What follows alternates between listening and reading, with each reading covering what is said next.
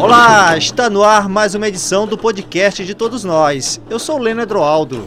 E eu sou o Léo Oliveira. E no podcast Todos Nós de hoje vamos falar sobre a queda na taxa de homicídios na Grande São Luís, sobre a entrega de mais 10 ambulâncias pelo governo do estado, sobre a largada para a implantação de mais 10 centros Educa Mais e sobre os dois anos da Casa da Mulher. Muito assunto legal, gente. Lembrando que o podcast de Todos Nós está presente nos principais agregadores de podcast como iTunes, Spotify, Deezer e SoundCloud.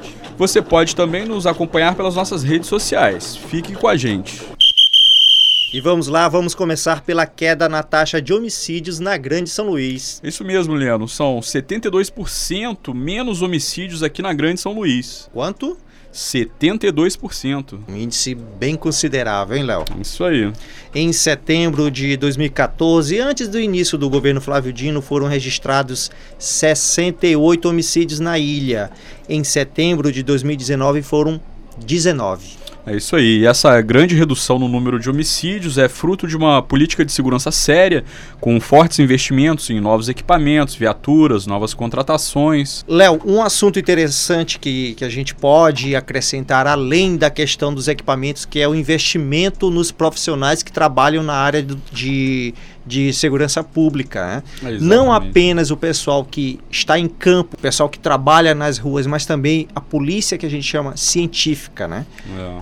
Então, foi um crescimento, um crescimento de investimento nessas áreas que contribuíram todos uma, uma política de segurança pública como ela deve ser, envolvendo vários aspectos, não apenas a questão do combate, mas a questão de investimento em equipamentos, investimento em pessoas, e em melhores condições para que cada profissional dê o melhor de seu trabalho, né? E isso quem ganha é a população. É isso aí, Leno. É curioso que você falou aí da, da melhoria no, no, na pessoa mesmo, né, do policial. E é interessante a gente ver o contraste, né, com políticas públicas de outros estados, por exemplo, que recrudesceram aí na, na atuação da polícia, que, que é, optaram por uma política de segurança mais digamos assim, mais agressiva, né? Uhum. Com, inclusive com mortes de inocentes e tal. E a gente não vê nada disso aqui no Maranhão, né? Felizmente, né, Léo? Porque é, quem está no meio do no meio dessa situação é a população, né? É. Então, quando você não tem um investimento adequado em inteligência, em equipamento, como já falamos, em pessoas, quem sofre, no fim das contas, é a população. Exatamente. Então, cada vez mais investir em segurança pública, em educação, que também é outro eixo que é trabalhado em educação. Eu conheço, por exemplo, é, algum, alguns casos de que profissionais de segurança pública, policiais, vão em escolas e dão palestras para orientar é, o seu filho, o meu filho, os nossos filhos, é, para que é, saibam com que mundo eles estão lidando e tenham essa consciência desde cedo. Isso é muito é, importante. É.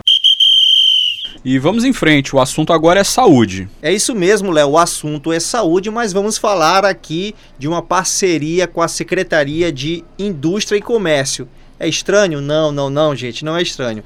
Nesta terça-feira houve uma entrega de mais 10 ambulâncias, elas que foram doadas ao Maranhão por intermédio de contrapartida social negociadas com a cervejaria Ambev.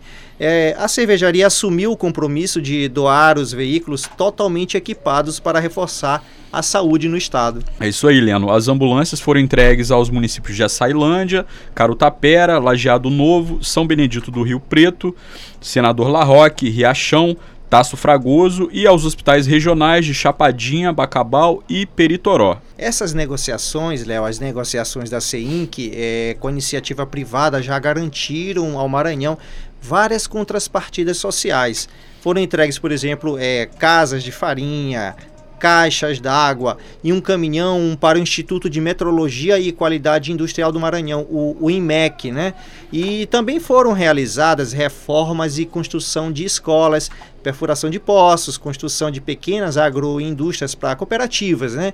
Ações sociais em pequenas comunidades, doação de equipamentos, isso tudo gerou, gente, emprego e renda locais. Isso aí, Leandro. Nós temos aqui um áudio do secretário de Saúde, Carlos Lula, que comenta sobre a importância de mais essa entrega. Vamos ouvir. Vai completar quase 200 ambulâncias entregues no total, somando as que foram doadas em contrapartida social e as que a Secretaria adquiriu. A gente refez a rede sanitária do Estado.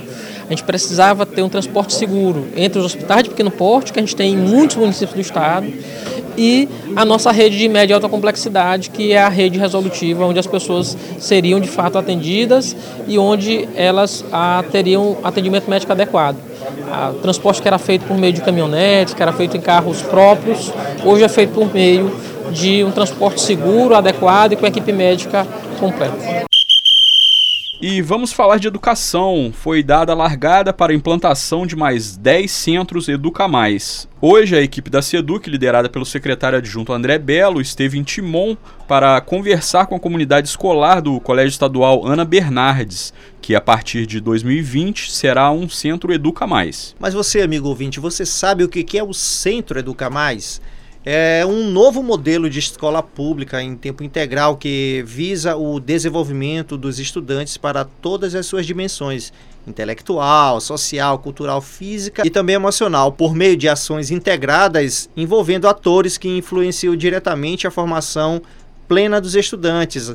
É, envolvem, por exemplo, família, educadores, gestores e comunidades locais. Este novo modelo terá como base o diálogo permanente entre estudantes e educadores, a fim de desenvolverem juntos as competências que a vida e o mercado de trabalho exigem. É isso aí, Leandro. E incentivando uma educação voltada para o exercício da cidadania e do protagonismo juvenil, o estudante fortalece a construção dos seus projetos de vida e visão de futuro. Nos centros Educa Mais, o período letivo diário dos estudantes tem a duração de 7 horas e 50 minutos, de segunda a sexta-feira. Tudo isso em um ambiente completo para receber os estudantes e permitir uma melhor complementação e integração curricular com as aulas de protagonismo juvenil, estudos orientados, práticas experimentais, vivência em protagonismo, entre outras. Olha só, gente, são atualmente 36 unidades destas que estão em funcionamento, né? Em 2020, próximo ano, chegaremos ao número de 60 escolas de tempo integral em todo o estado. Serão 46 centros Educa Mais e 14 IEMAs. E a Casa da Mulher Brasileira completa dois anos. Opa, notícia bem interessante, muito importante, gente. Ela é uma unidade que integra a rede de proteção à mulher instituída pelo governo do Maranhão e tem como objetivo garantir atendimento e serviços às vítimas de violência, que infelizmente ainda, ainda infelizmente ainda é um número muito grande em todo o país.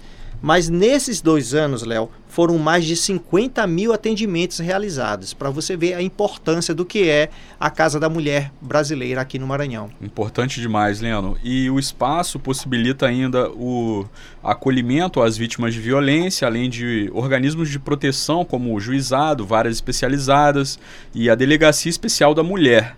A secretária da Mulher, Ana Mendonça, conversou com a gente sobre as principais conquistas nesses dois anos de atuação da casa. Vamos ouvir. O governo do Estado, através da Secretaria de Estado da Mulher, que tem parceria com a rede de enfrentamento aqui da Casa da Mulher Brasileira, que hoje completa dois anos, nós mulheres estamos em festa, nós mulheres maranhenses, que somos referência para o Brasil inteiro, né, de ter a segunda casa em funcionamento e com o único departamento de feminicídio diretamente ligado a esse tipo de violência a nós sofrida. Né? Então, eu parabenizo o nosso governador mais uma vez, que vai nessa contramão desse desmonte dos nossos direitos, o fortalecimento e a união aqui dentro desse, desse órgão tem dado os resultados, já são mais de 50 mil mulheres em apenas dois anos que foram atendidas, 6 mil medidas protetivas.